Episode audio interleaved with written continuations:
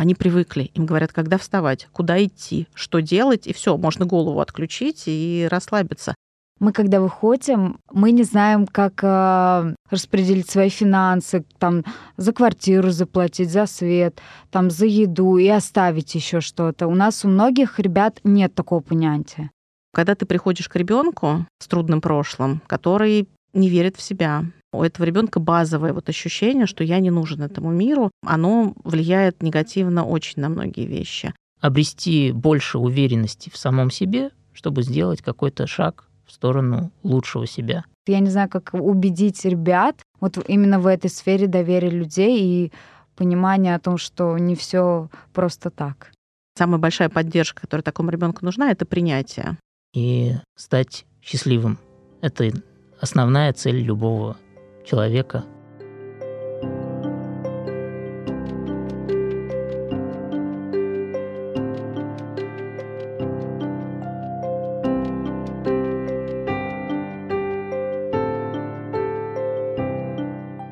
Вы наверняка слышали о том, что надо помогать детям в детских домах. Возможно, вы даже сами благотворитель в каком-то фонде.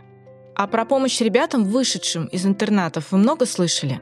Так много говорят, как детям не просто быть в системе, без значимого взрослого и без личной поддержки. А вы задумывались, как бывает этим детям без взрослого тогда, когда они выходят в большой мир? Кто-то скажет, в приютах дети маленькие, а те, кто вышли, уже вполне взрослые, окрепшие люди. Пусть идут учиться дальше или работать. Что такого? Тем более, что государство старается поддерживать, оплачивает обучение, платит социальные выплаты и даже выдает квартиры по специальной очереди. Но, к сожалению, в большинстве случаев все не так просто и радужно. Есть один момент, кардинально отличающий подростков, выходящих из интернатского учреждения, от подростков, выросших в семье. Да, они становятся взрослыми, но не самостоятельными, не социализированными. По статистике, только порядка 10% выпускников детских домов адаптируются к жизни в мире вне системы, где их кто-то будет по утрам, кто-то им готовит еду и стирает одежду, кто-то говорит им, когда ложиться спать, где им кто-то приносит подарки и сладости, а если что-то ну очень надо, можно попросить благотворителей это подарить. Эта система – налаженный годами механизм, в котором каждый шаг и каждый час прописан – это как коробочка, в которой ты знаешь каждую стенку и каждый угол. А потом тебе исполняется 18 лет. И из коробочки тебя отпускают в буквальном смысле в большой мир. А там, в постинтернате, пустота. У кого-то начинаются проблемы со здоровьем. Кто-то спивается, кто-то попадает в тюрьму, а кто-то вообще решает покончить жизнь самоубийством.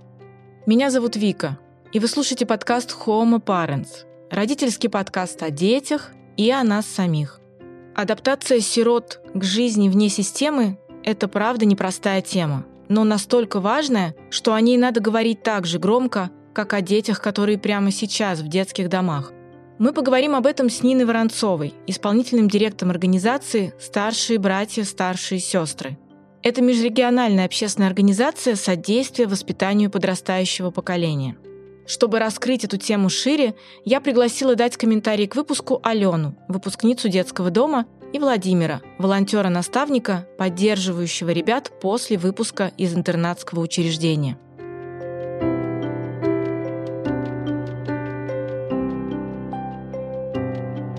Нина, здравствуйте. Да, здравствуйте, Вика. В своем подкасте я не раз уже поднимала тему сиротства с самых разных сторон. И при этом мы ни разу не обсуждали тот момент, что происходит с ребятами, когда они выходят из э, специальных учреждений. Почему-то очень много говорят о том, как помогать, надо ли помогать, как реагировать на тех, кто находится в детских домах, на тех, кто, возможно, туда может попасть по каким-то причинам. Но, видимо, из ощущений, что из детских домов выходят уже довольно подросшие ребята, да, это 18 лет обычно, и больше того, многие пытаются оттуда перейти в институты, например, или в какие-то учебные заведения. Видимо, эта тема немного нивелируется, потому что ну, они уже выросли, они как бы уже взрослые люди, чего о них разговаривать, они вот и вышли. Больше того, им платят социальные выплаты, пока они находятся внутри. Вроде как им должны предоставить жилье. Если не предоставляют сразу, а они пошли в учебные заведения, им могут предоставить бесплатное общежитие. И я думаю, у людей могут возникнуть вопросы. А что теперь заботиться-то? Ну, все ж классно. Выходит взрослый человек, окей, у него было непростое детство, оно было без родителей, оно было в детском доме, но он вышел, у него на счету деньги, его принимают бесплатно в институт. Ну, жизнь удалась. Да. Мне, поскольку я в теме, очевидно, что это вообще не так. Давайте расскажем, вдруг кто-то правда так думает, искренне полагает, что все хорошо, потом происходит все хорошо у этих ребят. Ну да, было непростое детство, но в целом оно налаживается, когда они выросли и стали самостоятельными жителями города. Давайте расскажем, как по факту на самом деле происходит, когда они выходят. Ну да, Вик, спасибо за эту тему. И это действительно есть такое вот восприятие в обществе, что если ребята, которые выросли в детдоме, вот им старше 18 лет, они уже большие, взрослые, самостоятельные. Чего им помогать? Иди работай, возможности есть, квартиру дали, деньги есть. Почему ты не идешь туда, почему ты не встраиваешься в общество, почему ты не начинаешь решать свои проблемы сам, а продолжаешь э, вести себя таким вот странным поведением, не всегда социальным, не всегда даже безопасным для окружающих. И это сразу вызывает в обществе достаточно много раздражения. Ну, чаще всего это просто потому, что люди не задумываются. Для них по определению взрослый человек, даже если он вырос в трудной ситуации, он взрослый, он должен это все уметь. У меня был большой страх, потому что не понимала ничего. Было, знаете, что, ну, мои ощущения, было неизвестность, а что дальше? как жить, что делать. Здесь а, тебе все подсказывали, куда-то водили, ходили с тобой. А дальше ты понимаешь, что выходишь, такой стоишь в квартире, думаешь, и что мне дальше делать с ней? Какое-то непонятие этого мира, потому что ты его практически не знаешь, потому что всю жизнь ты жил в четырех э, стенах. Ну, была неизвестность, и я, я не понимала, что мне делать. И немножко было как-то грустно мне. И, ну, у меня в основном был страх и непонимание, что будет дальше. Потому что я не знала, что делать в этом мире. Но если мы посмотрим на то, как ребенок растет в детском доме, то получается, что не всему он там может научиться мы живем, когда вот дети растут, они учатся через примеры. То есть мы все знаем, что не нужно говорить, как делать, нужно показывать. Вот то, что делают родители, то делает ребенок. И большинство своих навыков дети получают от того, что они смотрят, как делают родители, они слышат их обсуждения, они делают вместе с родителями, куда-то заходят там в те же, не знаю, ЖЭКи, когда они были, когда нужно было там физически оплатить эти квитанции. И а, ребенок таким образом воспринимает огромное количество информации. Дети, которые живут в детских домах, у них сейчас нормальные жилищные условия. Да, вот так вот, если можно сказать, действительно это все сделали. Но примеры, которые они видят вокруг, они видят, собственно, таких же ребят, которые живут вместе с ними вот в квартирах, да, сейчас детские дома построены по квартирному типу. А, видят а, воспитатели, которые приходят, и мы видим, что воспитатели могут быть и хорошие, и там не очень хорошие, и уставшие, и выгоревшие но все равно это воспитатель, это работа, это профессиональная роль такая. И получается, что ребенок, который живет в детском доме, он видит только часть того, что делают взрослые, и не видит очень много бытовых вещей. Поэтому, если ты этого не видел, тебе это в голову не придет само. То есть оно не вложится в голову, что вот нужно теперь делать вот так вот. Больше того, если ты этого никогда не делал, ты в этом не уверен, и это просто страшно когда ты с нуля не готов делать то, что молодой человек, выросший в семье, начинает делать просто потому, что он видел, так делали родители, и приобщали его к этому в какие-то моменты. Четыре года я попала в интернат. Он тогда еще интернатом назывался. Было интересно, куда меня привезли, что вообще здесь происходит. Потом а, нас переименовали в ЦСВ «Возрождение». Это Центр содействия семейного воспитания. Но сейчас многие интернаты так сделали. Я там была до класса восьмого. Потом перешла в соседнюю школу. Она тоже, как пятидневка называется, но тоже школа-интернат. Ребята до меня, которые выпустились из интерната, они рассказывали, что это вызывает очень большое привыкание, потому что за тебя постирали, за тебя приготовили, за тебя даже посуду помыли. Потому что ты отнес на мойку, а там все моют эти и они говорили, что очень было сложно, много посуды оставалось, когда вот он, он поел, такой, ну ладно, я завтра это помою, ладно, и такая гора осталась, потому что он привык, что за него помоют. И они еще не умели вот про машинку. Они не знали, куда нажимать, как включать, какие режимы есть, на какой надо ставить. Ведь на каждой бирке написано про режим, можно ли стирать машинки, как гладить. Они об этом не знали. Было такое непонимание, как вообще этим пользоваться, как вообще узнать, где чего. У нас а, было там по расписанию, каждая группа сдавала э, свою одежду в стирку. У нас было э, это оборудованное помещение там внизу.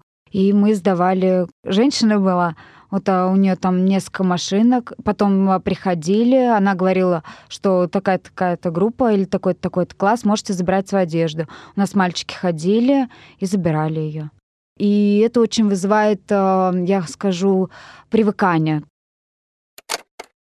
Еще одна часть проблемы в том, что действительно очень многие люди хотят помочь детям в детских домах, и они начинают, давайте мы за вас решим такие-то проблемы, мы вам дадим подарки, мы вам дадим игрушки, мы вам дадим, ну, подросткам уже там игрушки посерьезнее, гаджеты, мы вам дадим одежду. Это все нужно детям, абсолютно точно. И ребенок должен чувствовать себя индивидуальностью, но когда это сваливается просто так сверху, что мы вам дадим, и мы за вас это все решили, получается, что ребенок растет, воспринимает это, что само собой так и происходит. Ему исполняется 18 лет, он выходит из детского дома, и этот поток благ, который на него падал сверху, вдруг прекращается.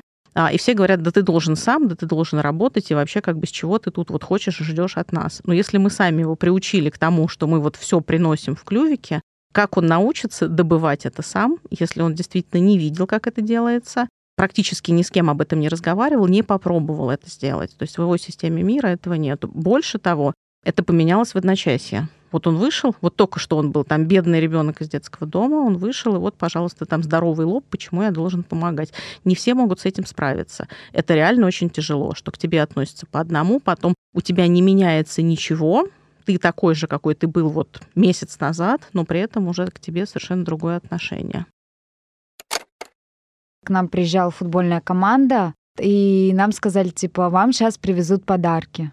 Какие, какие, какие. Нам было очень любопытно. Но это большая радость для ребенка, когда они писали там, я хочу компьютер, им привозили компьютер, который они хотели.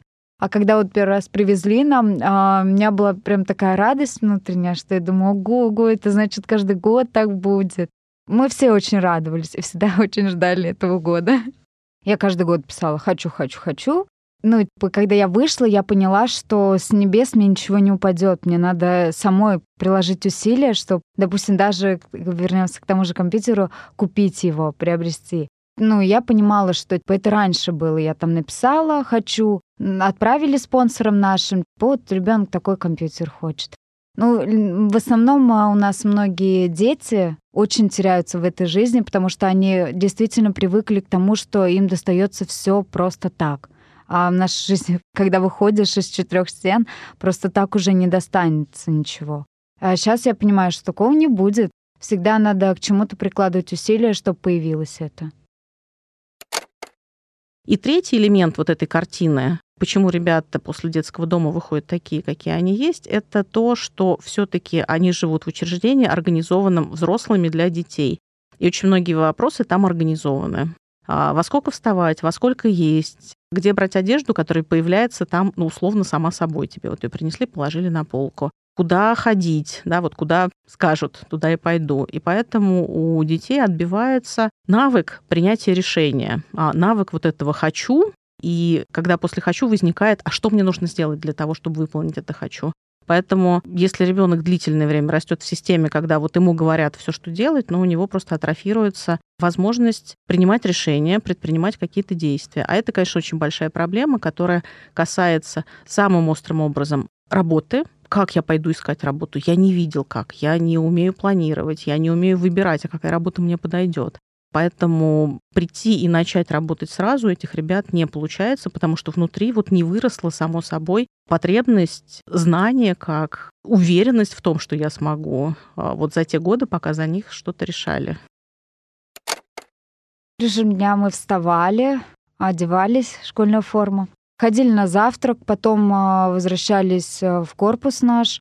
Мы садились в класс и весь день в одном классе были. Никуда не ходили там, ну, из класса в класс, как сейчас это делают дети. А мы все время были в одном классе. У нас был один учитель. Ну, до четвертого класса точно один учитель был. В перемену мы сидели тоже в классе, либо разукрашивали, либо мозаику помогали учителю собирать. Да и домашку там же выполняли. Потом у нас было вечер, мы делали домашнее задание. После домашнего задания мы ну, убирали наше помещение. Там игровую, у каждого была своя зона. Она менялась понедельно. Как правило, после этих часа всегда мы гуляли. Потом у нас был пят питания. Мы вот так в строй выстраивались возле стенки. И нам выдавали кефир, мармелад там. В свободное время мы садились в игровую, смотрели фильмы, кто что делал, кто играл, кто фильм смотрел. Но в старших классах мы ложились а, полдесятого, а вот в младших классах мы ложились в восемь, потому что рано вставать на учебу. А почему так сложилось, скажем так, в информационном поле, да, что очень много говорят о ментальном здоровье ребят, которые находятся внутри системы? Говорят о том, что вот, у них нет родителей, у них нет значимого взрослого, на который могли бы они опереться. У них нет взрослого, об которого можно понимать свои эмоции, изучать какой-то свой внутренний мир. Но очень мало говорят о том, что вот это вот просто физическая бытовуха, ведь, да, получается, просто бытовая жизнь, она у детей тоже по факту отсутствует. И как следствие есть непонимание, когда они выходят, у них отсутствует эта бытовуха, потому что ее не было все эти годы. Почему так в обществе сложилось, что мы говорим о психологической стороне вопроса, что, конечно, очень важно, но совсем не говорим о том, что происходит с ними, когда они выходят. Угу. Это по той же причине, что он взрослый 18-летний лоб. Что об этом обсуждать? Вообще, в целом, очень маленькое количество людей сталкивается с детьми из детских домов. Сталкивается лично или сталкивается в каком-то окружении и в информационном поле в том числе. Сейчас об этом стали говорить больше, и я очень жду, когда об этом будут говорить больше именно вот с того, как помочь ребенку вырасти сильным, уверенным взрослым, чем как ему помочь. Да, давайте ему вот что-то такое вот принесем добро, не спросив, нужно оно ему или нет, и не научив его делать то, что ему поможет в жизни дальше. Вот когда мы решаем за детей какие-то задачи, которые они должны учиться решать сами, то мы, по большому счету, конечно, а, не делаем им ничего хорошего. То есть мы у них отбиваем вот эти вот возможности. А любой человек, любой ребенок, который вот что-то сделал сам, у него же крылья за спиной вырастают, что я сам, я сильный. Поэтому а, здесь мы говорим о том, что во-первых, люди не задумываются об этом, они не сталкиваются, они не видят реальности. Какая-то картина, когда мы говорим, вот ребенок в детском доме, то у большинства же представляется какой-то вот бедный, заброшенный, маленький ребенок, который вот прям совсем у него нет радости, давайте ему там причиним какую-нибудь радость один, два, три раза в год. И это не специально, это просто потому, что раньше эти дети были изолированы от общества, Сейчас они в общество вышли, конечно, больше сталкиваются а, люди, но не понимая, откуда растут проблемы, да, почему он себя ведет так, как он себя ведет. Те, кто сталкивался, зачастую отношение негативное к этому. В информационное поле нести негативные истории, а, ну, тоже не очень, а, не очень они идут. Там бывают, конечно, прям супер страшные, прям такие, что прям ужас-ужас, посмотрите, что произошло. И то это случается редко. Это, конечно, не очень хорошо для того, чтобы сформировать реальное представление о том, что происходит с детьми в детских домах и как им в реальности будет полезно помочь, чтобы они выросли, встроились в наше общество и там жили наравне с нами, были там успешны в том, в чем они устроятся. И это далеко не обязательный институт. Это, не знаю, как нормальная работа, которая обеспечивает тебе возможность существования, покупать себе еду, покупать какие-то там вещи для своего развития, для развлечений, поддерживать отношения с друзьями, иметь квартиру и крышу над головой.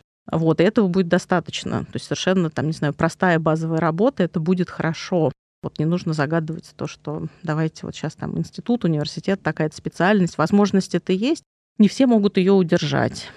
Поэтому люди живут в представлениях и специально не задумываются. То есть начинают задумываться те, кто столкнулся с этим, кто-то уходит в негатив. И ну, на самом деле мы видим, что больше людей приходят, хотят помогать, и кто-то из них даже спрашивает, а как помочь лучше? То есть не так, как я себе представлю, а так, как вообще, как бы, что действительно может помочь этому ребенку или подростку. Или взрослому лбу, которому уже исполнилось 18 лет, и почему-то он не может сам а, решить какие-то свои бытовые вопросы. То есть мы видим, сейчас к нам в программу приходят люди, которые хотят стать наставником для выпускников детских домов.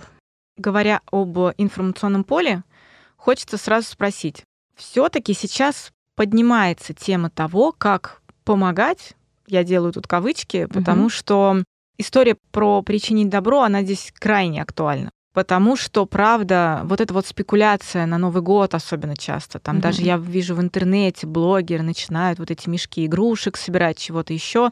И я в своих выпусках уже говорила о том, у меня даже есть специальный выпуск большой, который посвящен теме, надо ли в принципе помогать детям в детских домах, к чему это может на выходе привести.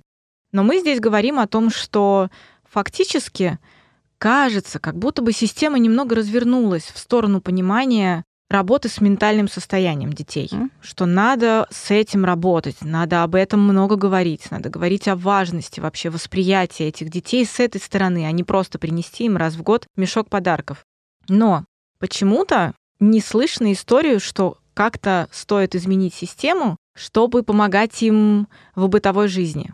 И встает вопрос, вот они находятся в детском доме, эти дети. В какой-то момент они подрастают настолько, чтобы мочь пожарить яичницу. Угу. Почему бы им просто ежедневно не делать урок бытовой жизни? Просто ежедневно они приходят в кабинет к Марье и Марья Ванна им рассказывает, вот, собственно, холодильник, в нем продукты, которые можно закупить в магазине. Сегодня мы учим жарить яичницу. Вот, дети, давайте все вместе. Кажется, что это, ну, это же очень просто. Это угу. полшажочка, и дети умеют жарить яичницу. Ну, это делается. А, на самом деле мастер-классы по тому, как, не знаю, как приготовить себе еду, они достаточно популярны. Как э, что-то там, не знаю, связать, руками сделать, тоже они бывают. Они, может быть, не такие популярные. Но вот это вот проводится, здесь проблема в чем? Когда это у тебя идет как мастер-класс, как развлечение, вот, ты как бы попробовал, ага, понял, что вот я попробовал, в реальности ты понимаешь, что тебе, чтобы пожарить яичницу, у тебя должно быть масло дома подсолнечное, а у тебя должна быть сковородка, э, ложечка, которой ты, ну вот это как лопаточка, которой ты будешь снимать эту яичницу с огня, у тебя должна быть соль в детском доме, если у тебя мастер-класс, тебе принесли все продукты, положили перед тобой, тебе не нужно думать. Когда ты первый раз понимаешь, ага, мне нужно пожарить, и это как бы где взять что и вообще взять что, что должно быть в этом списке, я забыл. Вот это вот самое важное. И важно еще то, чтобы те навыки вот научили на мастер-классе, они же должны закрепиться в жизни. Тебя сегодня научили пожарить яичницу, завтра ты жаришь ее себе сам. А здесь нет. Завтра тебе ее снова приносят. А завтра завтрак. тебе, да, и завтра тебе приносят еще другой мастер-класс, и ты попробовал жарить яичницу, ты попробовал жарить оладушки, ты попробовал жарить там, я не знаю, какие-нибудь экзотические блюда, потому что все же хотят порадовать детей и сделать что-то такое прям супер-пупер. Но как бы оно зачастую воспринимается именно как такое развлечение, а не как бытовая практическая вещь. В четвертом классе меня, до четвертого класса меня ничего не учили делать, не стирать, э, не готовить. Я только гладила, когда вот из стирки приходила. Вот это нас учили. Ну, с сада меня еще это, этому учили. И убираться учили. А вот когда я перешла в старшие классы, это пятый, шестой, а, да, у нас там была технология, урок технологии, там нас учили шить на машинках, вручную еще шить. И у нас еще были потом а, дополнительное образование по готовке. Мы, да, ходили, готовили, нас учили.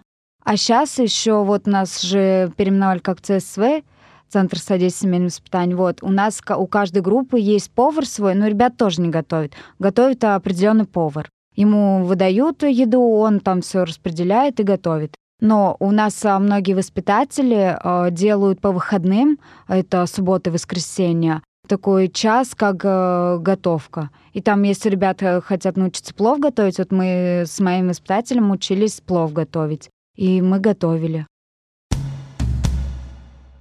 Есть такое понятие, как тренировочные квартиры. Они появляются. Они появляются не очень много, не очень часто. Там, где есть возможность. Они появляются на территории детского дома даже.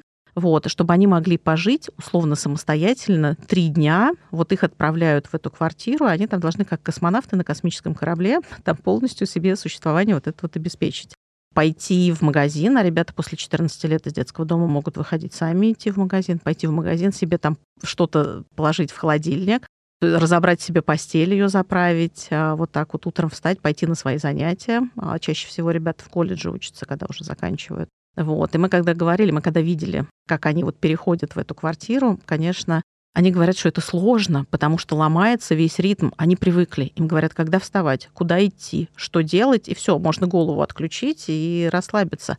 А тут они говорят, что сложно ставить себе будильник. А ты никогда в жизни не подумаешь, что ставить будильник это сложно.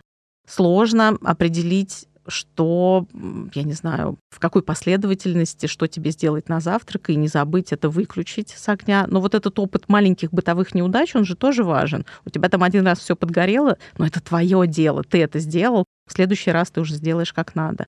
Поэтому появляются такие условия, когда ребята могут чему-то научиться. Все, кто выходили, все могли первые месяца это есть Макдональдс, потому что особо готовить не умеешь, и они ходили в Макдональдс. У нас был мальчик такой, он вышел, и он такой, типа, я зашел в магазин, и у меня глаза разбежались, там столько всего. Я говорю, что ты купил? А он такой, я все купил. Я говорю, прям целый магазин. Он такой, ну не весь магазин, но все то, что хотел. Когда не мог, и понимаю, ну вот мы, когда заходим, я там вижу там шоколадку, блин, я не могу ее сейчас купить. Ну, я говорю, когда вырасту, я обязательно ее куплю. И вот так же он говорит, когда я вырасту, я обязательно куплю. И он говорит, я вот вырос, я обязательно купил это. По опыту своей самостоятельной жизни у меня лично есть ощущение, что вот это вот маленький отрезок самостоятельной жизни может просто превратиться в лагерь, как говорится, пионерский потому что можно из самостоятельной жизни устроить три дня самостоятельного загула просто, потому что тебе совсем не обязательно в это время что-то готовить. Все мы знаем, что детям, которые хотят что-то поесть, они, mm-hmm. очевидно, идут за какими-то снеками и за чем-то еще. И что им мешает вот эти три дня самостоятельной жизни прожить в этом режиме? И это ничему не научит. И яичницу они не научатся жарить, потому что они будут просто все эти три дня есть чипсы, попкорн и запивать их чем-нибудь. А, не знаю, как так происходит, но те ребята, с которыми мы общались, может быть, а, предлагают вот эти тренировочные несколько дней, предлагают тем, кто к этому готов. Ребята были замотивированы. Им ценно получить этот опыт, и ценно получить поддержку, что если что-то не получилось, ну вот я знаю, что я это вот прошел, и мне подскажут, если что, но я сейчас постараюсь справиться сам. Так что даже три дня приносят большую пользу. А не рассматривается такой вариант, чтобы это было не три дня? Вот, например, ребенка из детского дома, он выходит в 18 лет. С 14 лет он может самостоятельно выходить и идти в магазин. Может быть, сделать тогда, например, последние три года перед выходом вот в этой квартире самостоятельную жизнь под наблюдением. Это все-таки будет такая довольно пролонгированная история. А, они все-таки дети еще, рядом должен быть взрослый и лучше индивидуальный взрослый, потому что иначе получится, что у нас вот эти вот дети-сироты, которым нужна поддержка взрослого, которого, у которого не было этой поддержки в течение жизни, у него нет еще своего ресурса строить вот эти вот длительные, да, там, не знаю, три года перед выпуском самостоятельно, получится, что мы просто ребенка селим самостоятельно. Но мы селим его на территории детского дома. И к нему, если что, Ивановна может зайти и подсказать, что делать. Или на всех не хватит. Марья Ивановна на всех не хватит, отдельных квартир таких тренировочных на всех не хватит. И если уже говорить, что, что вкладываться в изменение системы такими ресурсами, то лучше уже вкладываться в то, чтобы у каждого ребенка была приемная семья профессиональная приемная семья, возможно, а, где приемные родители подготовлены, обучены, знают, как а, справляться и как давать поддержку ребенку со сложным прошлым, который будет проявлять все эти сложности для того, чтобы проверить, принимает ли меня этот мир вот сейчас и принимают ли меня эти люди. Вот лучше в это вкладываться, а не улучшать существующие детские дома.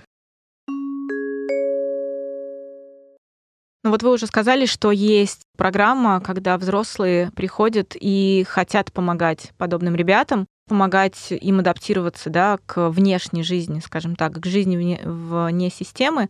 Но у меня был опыт, когда это общение начиналось с очень хороших мотивов о том, чтобы общаться с ребенком, узнавать, как у него дела, и ребенок с ним делился какими-то своими историями. Но при этом бывали истории, когда это переходило в то, что дети, опять же, не имея опыта общения с индивидуальным взрослым, который только для него, они, по сути, переходили в режим какого-то потребительства, что ли. То есть ну, отношение да. к взрослому было не как к наставнику, который может угу. помочь и подсказать, а взрослый, который предметно тебе, по твоему запросу, угу. может купить новый iPhone. И поэтому ты можешь вот этому значимому взрослому, значимому, опять же, в кавычках, волонтеру, который к тебе приставили, угу.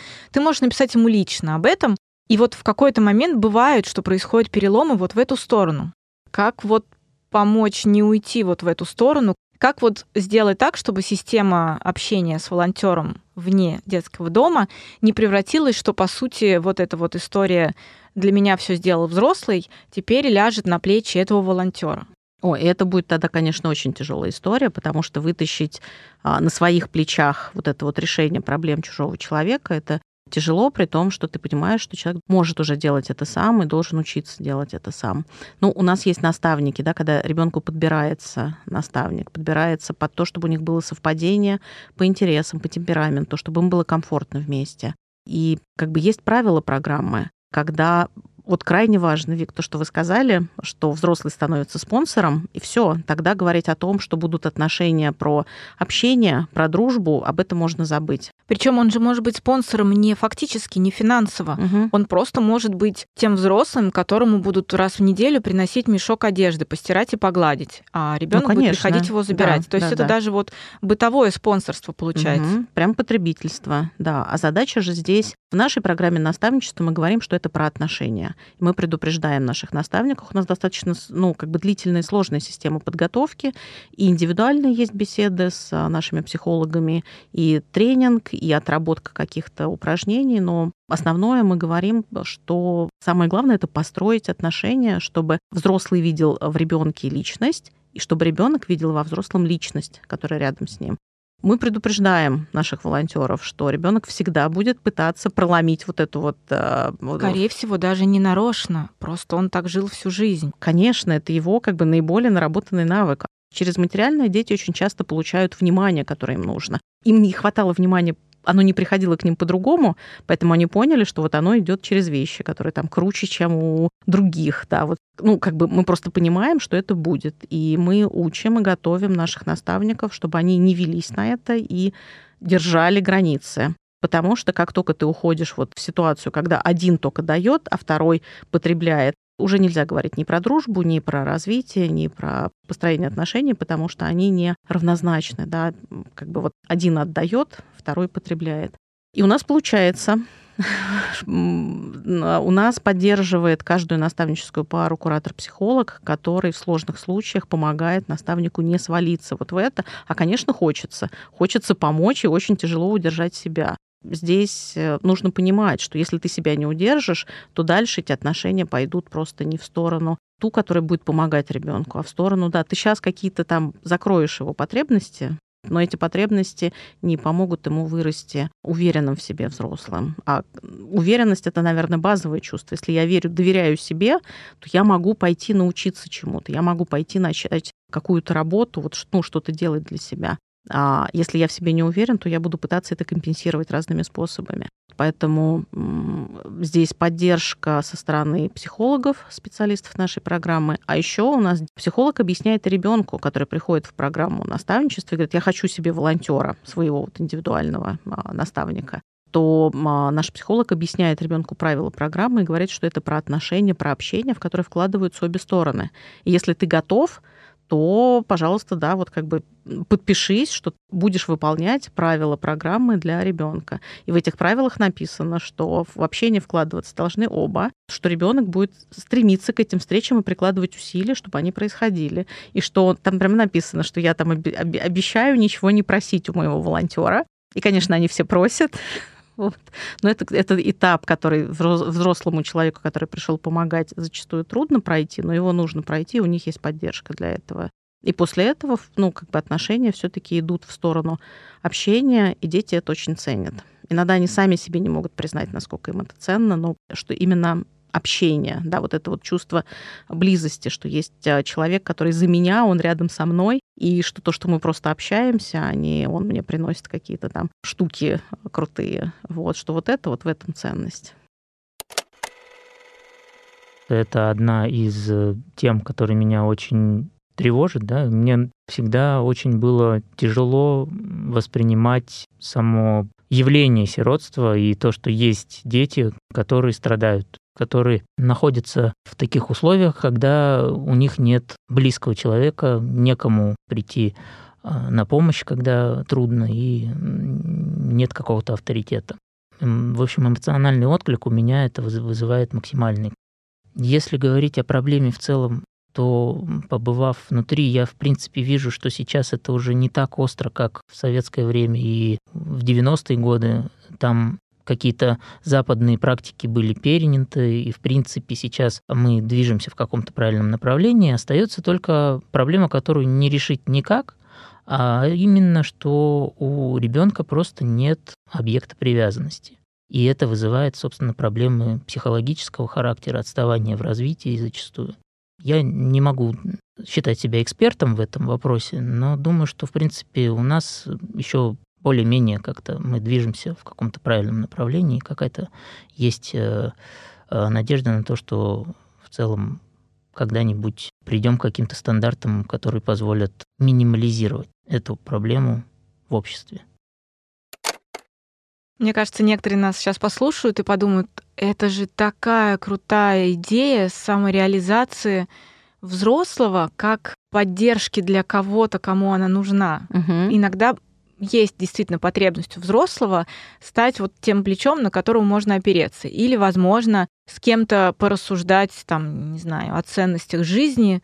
И с детьми ты уже все это рассуждал много раз, ты там с рождения мог выстраивать эту линию, да, воспитания, в том числе опоры на ценности. И кажется, что это очень круто, когда рядом с тобой может быть кто-то, какой-то уже взрослый ребенок, у которого есть вот какая-то ну, неустоявшаяся история в жизни, и у него этих ценностей как таковых привито не было.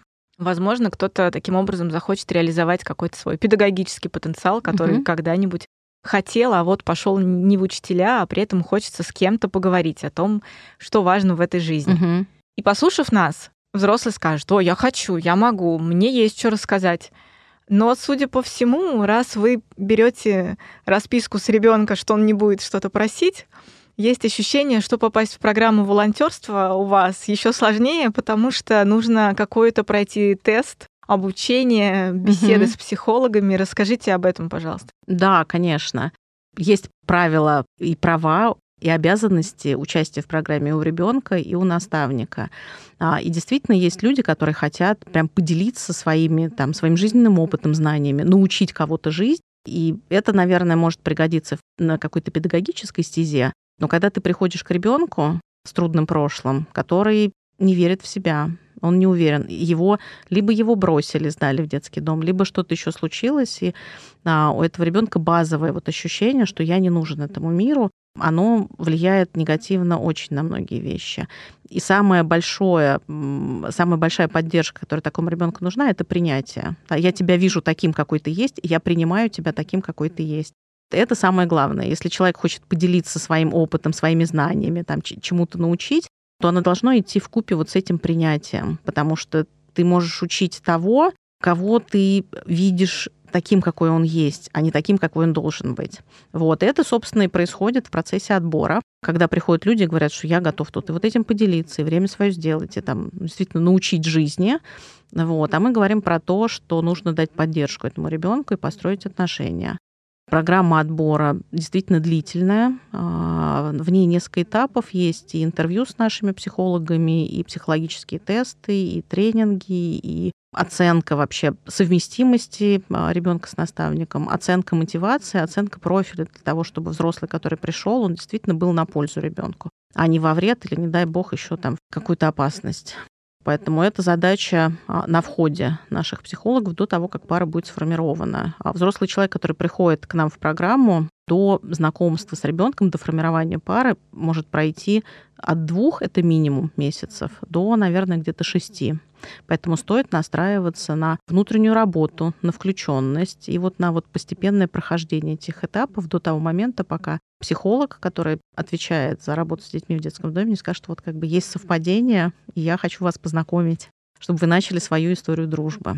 А опираясь на свой опыт, вы видите, насколько дети, которые, выйдя из системы без опоры и без поддержки, отличаются от тех детей, которые могут попасть к вам под волонтерство и, соответственно, ощутить вот эту, как вы говорите, самое важное, чтобы тебя заметили. Mm-hmm. Вот эту. Это очень важное ощущение жизненное, когда тебе ты сам и окружающие говорят, что ты есть, вот такой, как ты есть. Mm-hmm. Потому что есть ощущение, что когда дети выходят из детских домов, они находятся в ситуации ну, как бы просто масса, масса детей, которые были в системе и вышли оттуда. Вышли, сбились опять в ту же самую группу, стаю такую, которая держится друг друга, потому что им понятны правила жизни, они понимают друг друга, и они не понимают окружающий мир. И вот многие теряются, потому что когда ты выходишь в этот мир, большой соблазн всего. Вот, допустим, да, у нас есть на книжке ну, сумма определенная.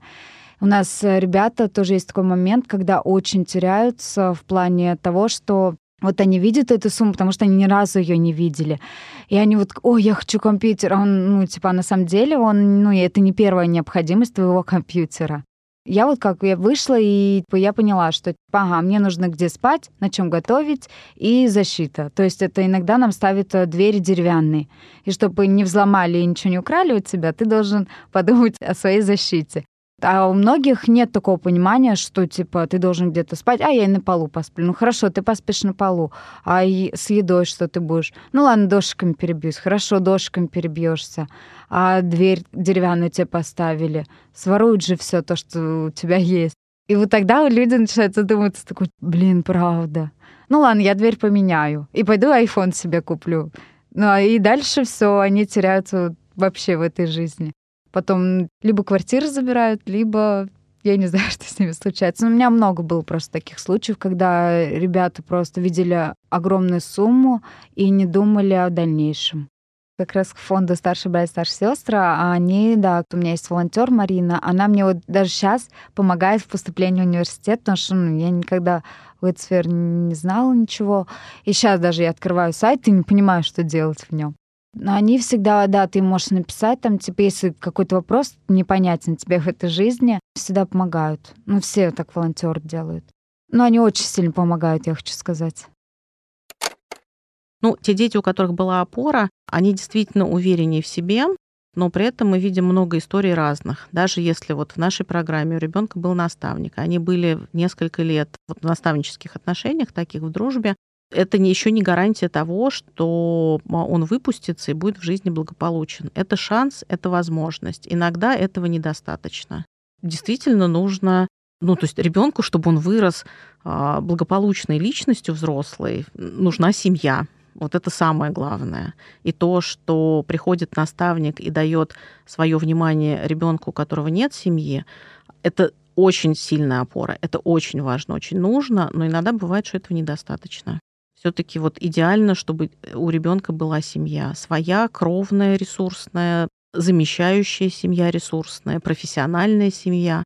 Но поддержка ему нужна не раз в неделю, а каждый день и индивидуальная.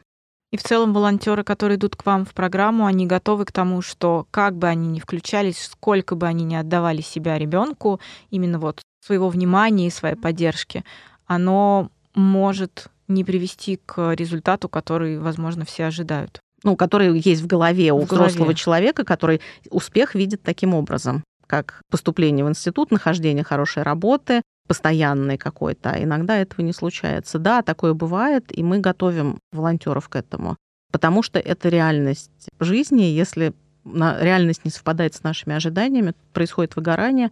Оно, конечно, бывает, и это тяжелое чувство, когда вот ты вложился, а человек не взлетел. Но при этом мы совершенно точно знаем, что если бы не было этого наставника рядом, то, может быть, он не просто бы не взлетел, а он бы куда-то рухнул. Поэтому все, что вкладывается, это очень большая опора. Самый лучший способ э, не попасть в такую ситуацию – это не пытаться быть спасителем кому-либо вообще. В, вообще, в принципе, в вопросе волонтерства э, очень важным является анализ собственной мотивации. Потому что если человек идет в это, в это все, потому что хочет стать спасителем, то, скорее всего, как раз он, ну, его корабль разобьется о реальную жизнь, и он поймет, что как бы, он сам вообще-то не, не вывозит такие эмоции и такие ситуации, с которыми ему придется столкнуться. Мотивация по-хорошему должна быть даже не про ребенка, когда человек идет хотя бы в волонтерство, самая лучшая мотивация, когда ты идешь туда для себя, чтобы узнать себя лучше, чтобы преодолеть себя, да, в чем-то, выйти из, из зоны комфорта и какой-то вызов самому себе сделать. Из любопытства, из интереса. Потому что если человек идет туда, потому что считает это своим долгом, или потому что он считает, что так он, не знаю, станет лучше, какая-то миссия у него есть, то это, скорее всего, ну, столкнется потом с какими-то проблемами отклика. Я к тебе пришел, трачу свое время, силы, я весь из кожи вон лезу, чтобы вот тебя там такого научить чему-то в жизни, стать для тебя значимым взрослым, а ты там вообще не в зуб ногой и матом ругаешься, куришь, пьешь, еще там как-то агрессивно себя ведешь или еще что-то в этом роде, да, ну то есть такие проблемы очень часто бывают с приемными родителями, которые просто не готовы были, они просто не поняли это вовремя, или с волонтерами, которые тоже думают, что они придут и спасут кого-то. А, во-первых, не обязательно с порога ребенку говорить: "Привет, я пришел, чтобы узнать себя, а, а ты как бы вот, э, ты вот просто, ну не знаю, тестовый манекен для этого. Потому что это, ну, не совсем так. Во-первых, отношения между взрослым и ребенком вот в этой паре, они не совсем деловые, во-первых. Во-вторых, это не отношения типа ментор и вот какой-то, не знаю, глина какая-то, да, которую нужно вылепить. Как говорил один психолог, не нужно пытаться воспитывать детей, они все равно вырастут похожими на вас. Старайтесь воспитывать себя. И если ты приходишь к ребенку на интересе, ты приходишь с тем, чтобы как-то поэкспериментировать над тем, не над собой самим, да, и ребенок здесь не просто стоит рядом, а поэкспериментировать над отношениями, над тем, как ты можешь, в принципе, свой этот интерес, свою эту искру жизненную, в том числе показать ну, а значит и передать ребенку. Потому что ребенок в целом, когда видит, что к нему приходит человек в интересе, приходит человек, которому хочется поговорить, хочется понять другого, он и сам зажигается этим интересом гораздо больше, чем когда человек приходит и говорит, так, сегодня у нас по списку вот такие дела, вот этому я тебя научу, вот это мы с тобой сейчас вот туда пойдем, в следующий раз я приду там в 9.00, будь готов. Вот э, в таком ключе, скорее всего, ребенок не то чтобы там чему-то научится, а скорее всего он научится а, ну, избегать этих встреч, э, возможно. Я не говорю, что это прям правило такое незыблемое, которое писано в камне. Но я уже давно заметил, что вот мои дети, например, они гораздо лучше как-то интегрируются в какую-то компанию, или просто вокруг себя кого-то собирают, если просто сами увлеченно чем-то занимаются. Они ходят и не собирают нам людей, пойдем поиграем вот в это, пойдем поиграем в это. Ну, когда человек приходит на интересе, это важно, это значит, что он будет зажигать, он будет передавать этот интерес окружающим. Вы говорите, вот волонтер видит для себя как результат некоторой работы и сотрудничества угу. то, что там светлое будущее, поступил в институт, нашел работу, все здорово. А вы, как те, которые немного над волонтерами uh-huh. и над ребятами, uh-huh. которые выходят, вы для себя как видите тот самый результат, к которому, по идее, вы хотели бы привести всю uh-huh. эту работу? А, вышел в самостоятельную жизнь, живет в квартире, может держать ее в порядке, понимает, как оплачивать коммунальные счета, как заполнять холодильник и готовить себе еду, который знает, где и как заработать денег для того, чтобы обеспечить свое существование. Это не обязательно должна быть постоянная работа. Это могут быть подработки, но он знает, он не теряется. А у которого есть друзья, и который благо, ну, как бы благополучно чувствует себя с собой. Вот все, то есть он вышел, такие ребята тоже есть. Вот, ну, как бы вот это вот, ну, реально успех. А, человек встроился в жизнь, даже без института и без как какой-то там прям вот совсем крутой профессии. Но при этом, учитывая, какие цифры ребят, э, существующих в системе, есть ощущение, что ваши подопечные — это прям единицы. К сожалению, да. Это можно исправить? Ну, цель, конечно, чтобы ребят в системе было как можно меньше. Их сейчас количество их уменьшилось, и я, когда приходила работать в нашу программу, там было 150 тысяч детей в детских домах, сейчас немногим больше 40 тысяч. То есть дети либо остаются в кровной семье, либо уходят в замещающие семьи, там, где они получают внимание ежедневное, а, достаточное для себя. То есть эта ситуация исправляется. Но те, кто остаются, с теми работаем мы, потому что поддержка им нужна. То есть мы снова возвращаемся к тому, что надо не изменять ситуацию путем увеличения количества волонтеров и программ типа вашей, а просто уменьшать количество детей в системе. Параллельно детей в системе, ну, как бы для меня за каждой цифрой это вот конкретная судьба конкретного ребенка. И когда мы говорим, что 40 тысяч детей в системе, это значит 40 тысяч конкретных судеб. Мы знаем, что ну, много детей в детских домах с ограничениями по здоровью, с отклонениями, иногда очень сильными. И тогда им нужна не программа наставничества, не а, взрослые рядом, которые про отношения, им нужна, ну, условно, там, служба милосердия, служба такой вот поддержки, ухода, тоже индивидуального внимания, но немножко про другое. Поэтому мы понимаем, что где-то там треть детей, они не про нашу программу наставничества. Есть подростки, которые сами не хотят иметь наставника там по разным причинам, а у нас важно, чтобы ребенок хотел сам. То есть никто никогда не придет, что, когда сказал воспитатель или кто-то, что вот ему нужен наставник. Желание ребенка первично. И при этом из этих 40 а, тысяч у нас в программе 400 детей. А из этих 40 тысяч, даже если мы возьмем одну треть, которым нужен наставник, это порядка 12-13 тысяч детей. И вот себе представьте, 400 ребят и 13 тысяч фондов, которые работают с программами наставничества. Их стало больше, программы развиваются. Сейчас я могу сказать, наверное, фондов 10 занимаются программами наставничества, но все равно это ничтожно мало ничтожно мало для ребят, которые растут в детских домах где-то вот э, в регионах, в глубинке. То есть столичные города более-менее все-таки там развивается волонтерство, там развиваются благотворительные организации, которые развивают системную помощь детям, не материальную, не адресную, а вот такую вот системную про отношения. Поэтому она еще будет востребована. Так что это тоже нужно развивать. Нам нужно больше волонтеров, чтобы люди больше приходили. Самое главное, чтобы они приходили, ну, уже понимая, как они будут решать эту проблему. Не тем, что они принесут какую-то вещь полезную или сделают что-то за ребенка, за подростка, а то, что они готовы будут включиться в его жизнь для того, чтобы пройти с ним вместе какой-то отрезок времени, чтобы он сам научился делать какие-то вещи. Человек а, ставит себе цель сделать из своего ребенка или из приемного ребенка или из детдомовского ребенка да, кого-то, кто будет э, лучше, чем он сам, кто реализует те нереализованные когда-то детские мечты самого волонтера, будем говорить, да? Мы все проходим перед тем, как стать волонтерами, специальный курс обучения, специально, чтобы нас, на нас посмотрели психолог, посмотрел организатор программы, и это происходит не зря, не просто так. Это в том числе для того, чтобы выявить потенциально людей, которые, ну, скажем так, пришли туда не совсем за тем, зачем надо бы туда приходить, и отсеивать таких людей.